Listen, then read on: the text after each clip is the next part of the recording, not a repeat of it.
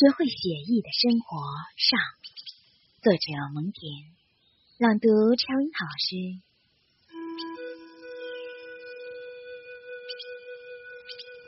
跳舞的时候我便跳舞，睡觉的时候我就睡觉。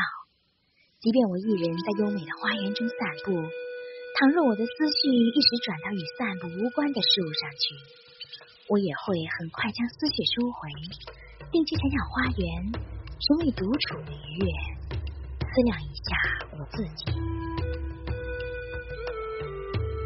天性促使我们为保证自身需要而进行活动，这种活动也就给我们带来愉快。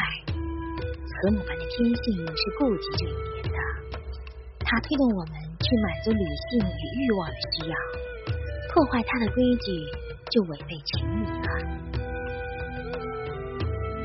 我知道凯撒以亚历山大这个活动最繁忙的时候，仍然充分享受自然的，也是必须的正当的生活乐趣。